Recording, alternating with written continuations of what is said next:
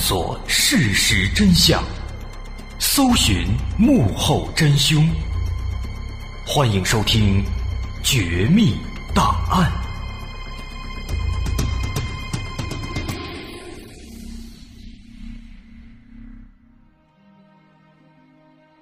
一九六二年八月五号清晨四点二十五分，洛杉矶警局接到了玛丽莲·梦露私人医生的报警电话。电话的内容让所有人为之一惊：著名影星玛丽莲·梦露在家中莫名其妙的死了。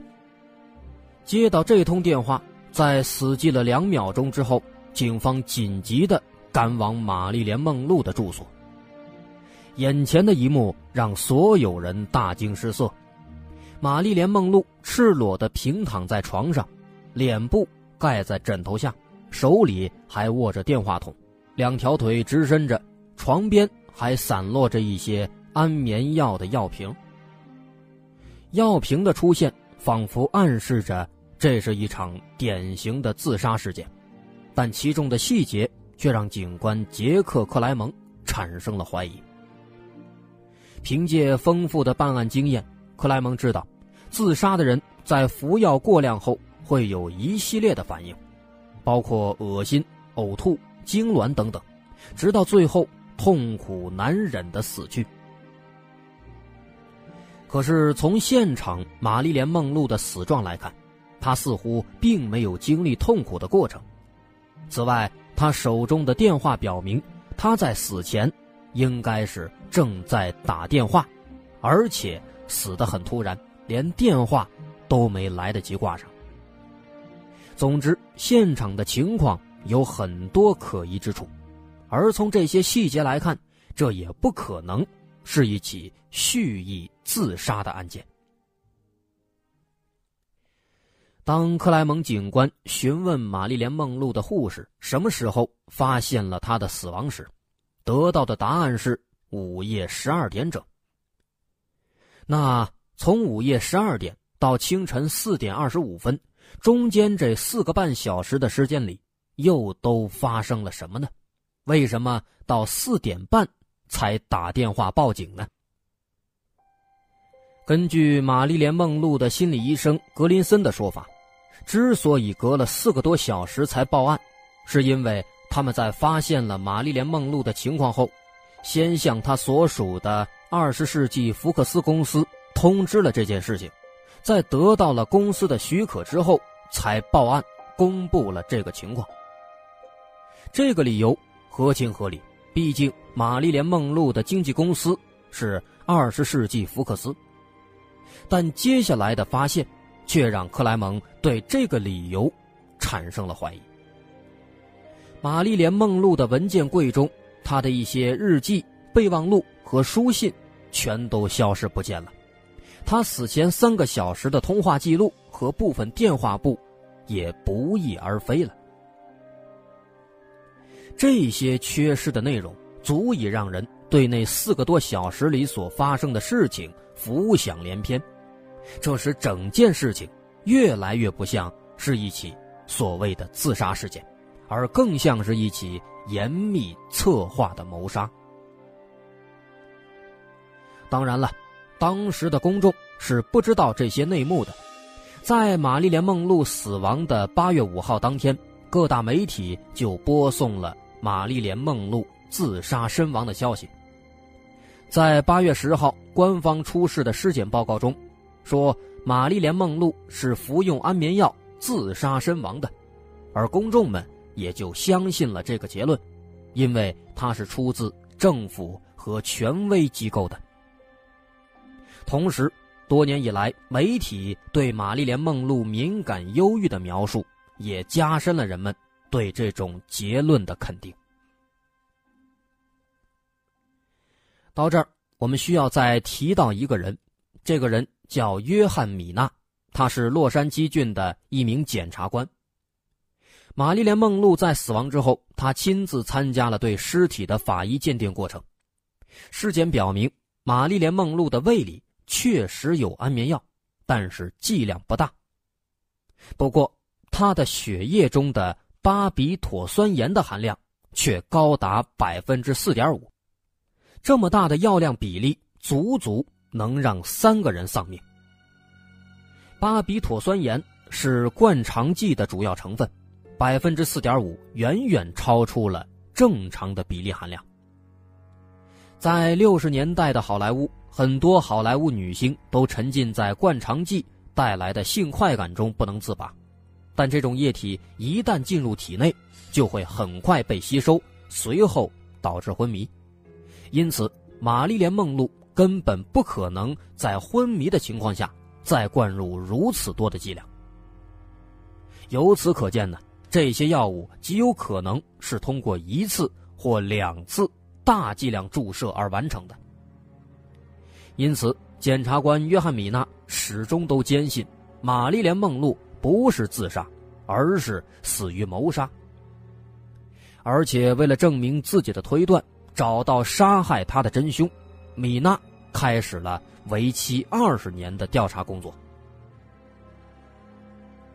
在这二十年中，米娜走访了很多玛丽莲梦露生前的亲朋好友。从中获悉了他死前的精神状况。专栏作家詹姆斯·贝肯回忆说：“玛丽莲·梦露虽然酗酒、情绪不稳，但就在死前几天还告诉他自己要去墨西哥，因为他认识了一个墨西哥的男朋友，还说了他购买房屋和家具的计划，看起来十分兴奋。”另外，玛丽莲·梦露的第二任丈夫棒球明星乔治·迪马乔也说，在八月五号当天，玛丽莲·梦露的情绪很好，对她即将出演的角色充满了期待。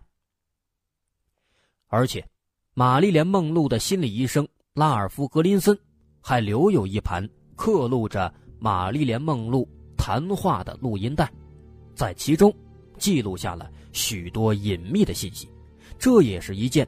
非常重要的证据。只不过，因为和玛丽莲·梦露有约在先，所以格林森没有向任何人透露过这个录音带的存在。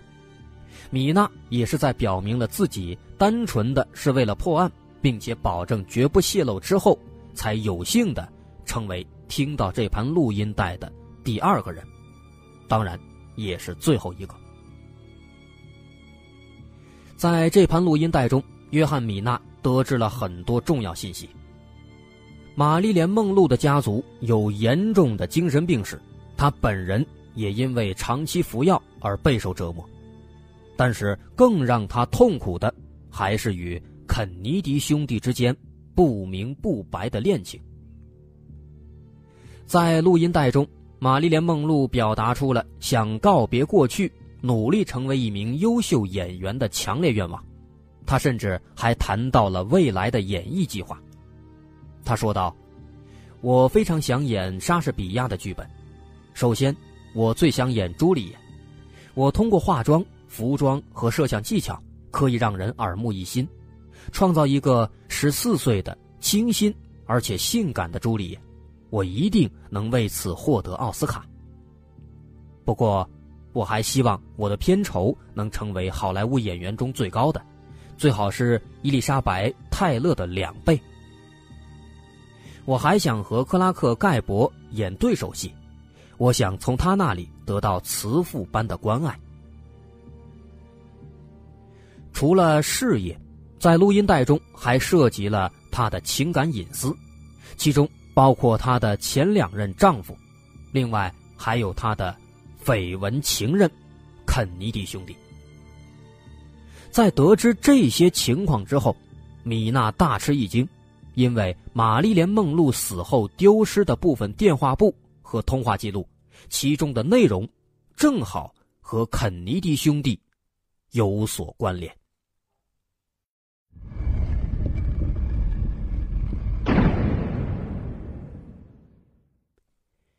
其实，肯尼迪总统。与玛丽莲·梦露的结识由来已久，在肯尼迪还是参议员的时候就已经开始了。不过，他们之间的关系为人所知，却是在1961年肯尼迪的妹夫彼得·劳福德家所举办的一次晚会上。当时正值第一夫人度假外出，于是玛丽莲·梦露和肯尼迪之间就萌发了强烈的激情。事后，私家侦探奥塔什声称，他安装在肯尼迪妹夫家里的窃听器就捕捉到了这次火爆的调情场面。慢慢的，随着两人感情的深入，玛丽莲·梦露变得更加不能自拔。她不仅经常打电话到肯尼迪的办公室，还多次的化妆成肯尼迪的私人秘书混迹白宫。但是，这种关系总归不能长久维持。玛丽莲·梦露也想过未来，比如结婚。那时，他已经经历了三段失败的婚姻。尽管对方是有妇之夫，但这次他还是芳心大动，期望能够有一个结果。他甚至曾经多次向好友和心理医生表达出想接替杰奎琳成为第一夫人的强烈愿望。然而，肯尼迪的态度可想而知，他有一个如此适合做第一夫人的妻子，和一个众所周知的美满家庭。因此，面对玛丽莲·梦露，肯尼迪表现出的永远是貌似殷勤，实则傲慢的态度，并且，在不久之后，玛丽莲·梦露的穷追不舍，最终还是让肯尼迪无法忍受了。出于各种原因的考虑，肯尼迪不能再容许这样一个女人紧随其后。为此，他派了他的弟弟罗伯特。从中劝导，希望能够打消玛丽莲·梦露的非分之想。但是没有想到的是，日久生情，罗伯特不仅也被玛丽莲·梦露难以抗拒的魅力所俘获，竟然也就成了玛丽莲·梦露的又一个秘密情人。就这样，肯尼迪的弟弟罗伯特也加入了这场追逐之中。肯尼迪兄弟。和玛丽莲·梦露之间展开了盘根交错的三角关系。一九六二年五月二十九号，对于玛丽莲·梦露来说，这是非比寻常的一天，因为这一天是约翰·肯尼迪四十五岁的生日。为此，玛丽莲·梦露为肯尼迪总统准备了一份价值连城的厚礼，这其中就包括那块。意义深远的劳力士金表，这是玛丽莲·梦露为了庆祝肯尼迪的生日而特意去定做的。她还在金表背面镌刻下了自己爱的心声：“杰克·梦露，永远爱你。”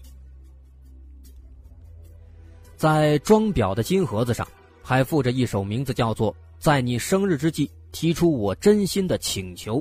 这样的一首情诗，情诗里写道：“让相爱的人呼吸他们的叹息，让玫瑰盛开，音乐响起，让激情焚烧我们的嘴唇和眼睛，让我爱你，否则不如死去。”这次生日盛典是玛丽莲·梦露第一次与肯尼迪同时公开亮相，因此也是意义非凡。就连这次宴会所穿的衣服，连玛丽莲·梦露也是专门设计的。她专门邀请法国服装设计师让·路易为自己设计了一套晚礼服。让·路易根据玛丽莲·梦露的身材特点，设计了一套由金属饰片和珠线装饰的裙子，后面开口，裙摆及地，几近赤裸。这套衣服可以说是引人注目。又别出心裁，而且只有玛丽莲·梦露才敢穿着，更具有真正的历史意义。那么，玛丽莲·梦露本人呢？在这次晚会上，她更是直言不讳的表明心意，为这件礼服命名为“肯尼迪装”。晚会上，当玛丽莲穿着它款款走来的时候，所有人。都被她的美艳绝伦而折服了。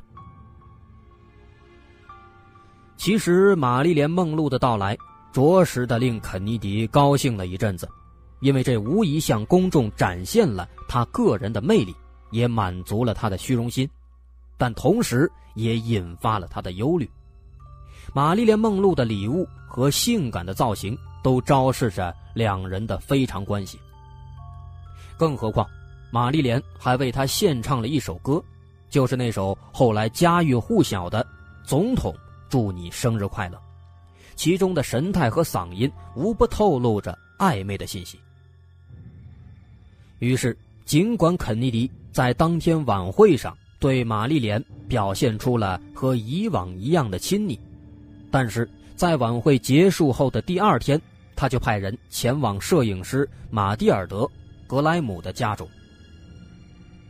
格莱姆后来回忆说，第二天一早，有人找到我家，他们自称来自于为总统服务的保密部门。这些不速之客向我索取头天晚上拍下的照片，当时这些照片我已经冲出了底片，但是他们只拿走了有玛丽莲·梦露的几张照片。不过后来我发现这些人百密一疏，他们最后还是漏了两张。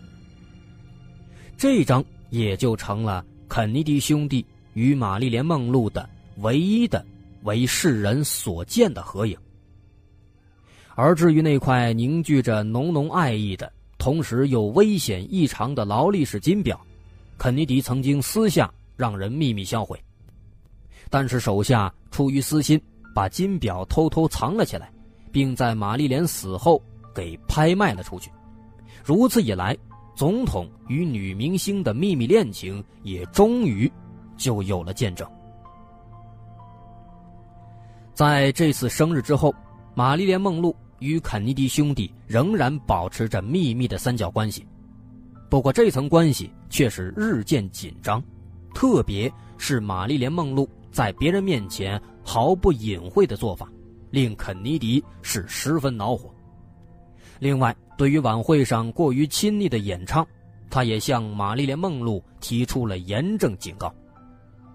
但是，玛丽莲·梦露本人却并没有因此而有所收敛。反而是继续的我行我素。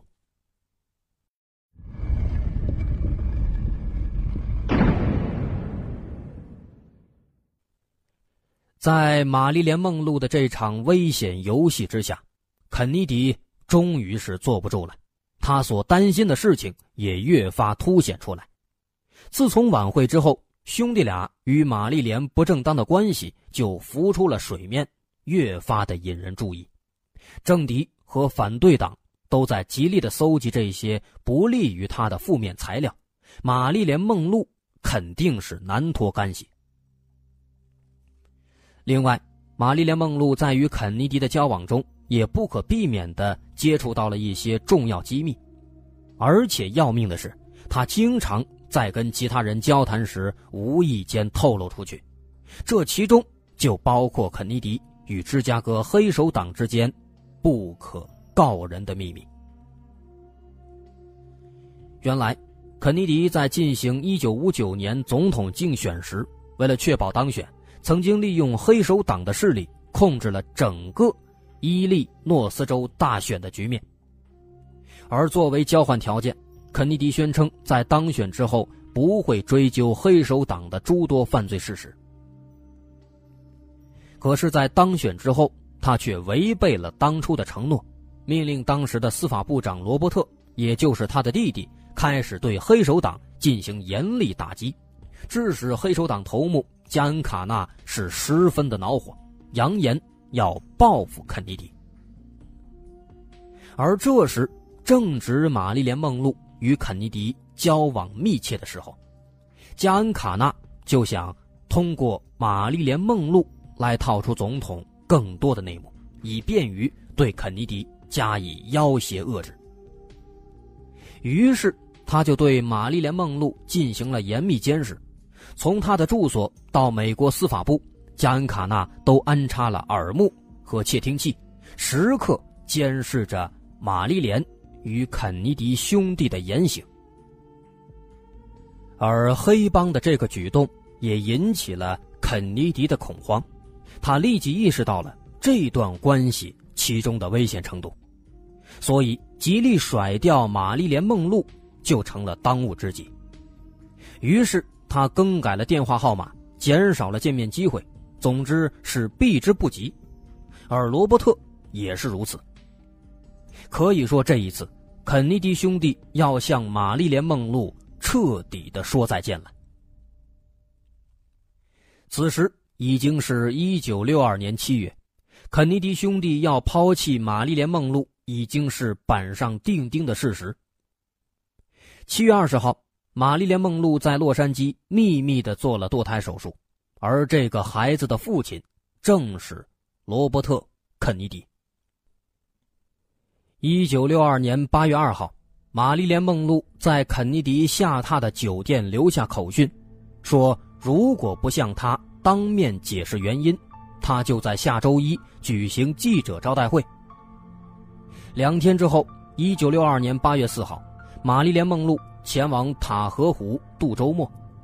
当天，玛丽莲·梦露在与发型师谈话时，偶然间说起了肯尼迪与黑手党有所关联的信息。结果，罗伯特马上就获知了这个消息。他派人警告玛丽莲·梦露不要再胡言乱语。而且就在当晚，玛丽莲·梦露也接到了很多电话，这其中。甚至包括他以前的情人乔斯·波兰诺，波兰诺也是莫名其妙的批评玛丽莲·梦露，对他说：“你泄露了天机，这将震惊世界。”一天之后的八月五号，玛丽莲·梦露就神秘的死在了家里，身后只留下了一个四十多年来都未解的谜团。这其中的匪夷所思的疑点和线索，让无数人展开了对凶手的猜测。直到最后，人们的目光都不约而同的锁定了肯尼迪兄弟。英国的著名传记作家安东尼·萨默斯在加利福尼亚得知玛丽莲的电话记录有一部分丢失以后，也推测这其中必定有人在干预。而且很明显的，这种干预要先于司法部门对整件事情进行了处理。能先于司法部门，说明这个人地位很高，甚至高于当时的联邦调查局局长胡佛。而拥有如此权势的人，不是司法部长，就是总统，因为这个人了解联邦调查局的内部结构，并且熟悉当时处理事情的方法。作家卡尔波奇曾经是玛丽莲·梦露生前的传记作者，两个人私交很好。玛丽莲·梦露在死前一个月曾经给他打电话，谈及了未来自传的写作。因此，卡尔波奇也实在不相信玛丽莲·梦露会突然自杀。为此，他也进行了长达十年的追查。结果，卡尔波奇发现。玛丽莲·梦露的私人护士莫瑞，在出席完玛丽莲的葬礼之后，秘密的飞往了肯尼迪家族的麻省住所。后来，在一九七三年，卡尔波奇找到莫瑞对峙，并录制了一盘两个小时的访谈录音带，这其中透露出了很多鲜为人知的秘密。直到后来。卡尔波奇在二零零五年五月去世，当时他也已经差不多完成了一本名字叫做《机密的玛丽莲梦露》的书，书里的观点一语中的，说玛丽莲梦露之死是肯尼迪兄弟他们的杰作。卡尔波奇认为，肯尼迪兄弟之所以谋害玛丽莲，原因有两点。首先，约翰·肯尼迪怕玛丽莲把自己与黑手党的内幕给透露出去，而他的弟弟罗伯特·肯尼迪则害怕玛丽莲为自己堕胎的事情被人发现，从而断送政治前途。因此呢，两个人决定杀人灭口。卡尔波奇的书里详细的写下了玛丽莲·梦露的死亡过程，当然。这也只是他的推测，内容是这样的：执行谋杀行动的是玛丽莲梦露的心理医生格林森，而护士莫瑞则被安排照顾玛丽莲梦露，并将玛丽莲的一举一动向格林森汇报。格林森在八月四号晚上前往玛丽莲梦露的好莱坞寓所，谎称要为她注入一种缓解失眠的药剂。由于玛丽莲对他十分信任，所以他在服用安眠药之后就接受了注射。直到午夜二十四点，护士莫瑞发现玛丽莲梦露已经死了，于是他在凌晨一点三十分打电话告诉了格林森。此后，肯尼迪的妹夫彼得·劳福德负责把所有与肯尼迪兄弟的有关资料全部销毁，并且制造出了玛丽莲自杀身亡的现场。到了清晨四点二十五分，另一名刚刚被叫到他家的医生来到现场，发现了玛丽莲的死亡，并且报警。卡尔波奇在书中还透露。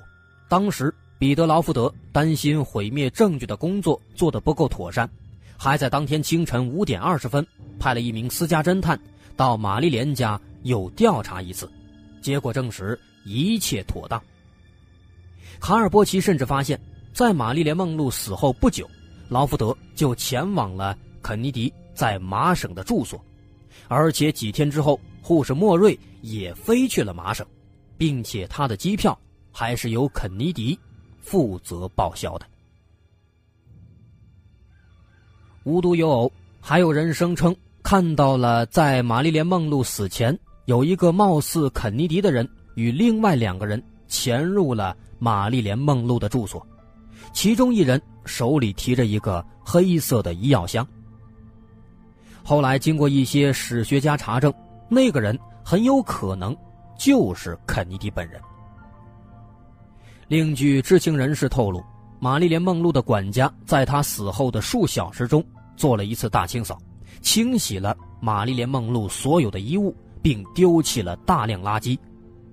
更加奇怪的是，这样一个普普通通、并不富有的佣人，竟然在六十年代三次去欧洲旅游。显然，他在这段时间里肯定得到了一笔不小的财富，或者说。是得到了某种回报。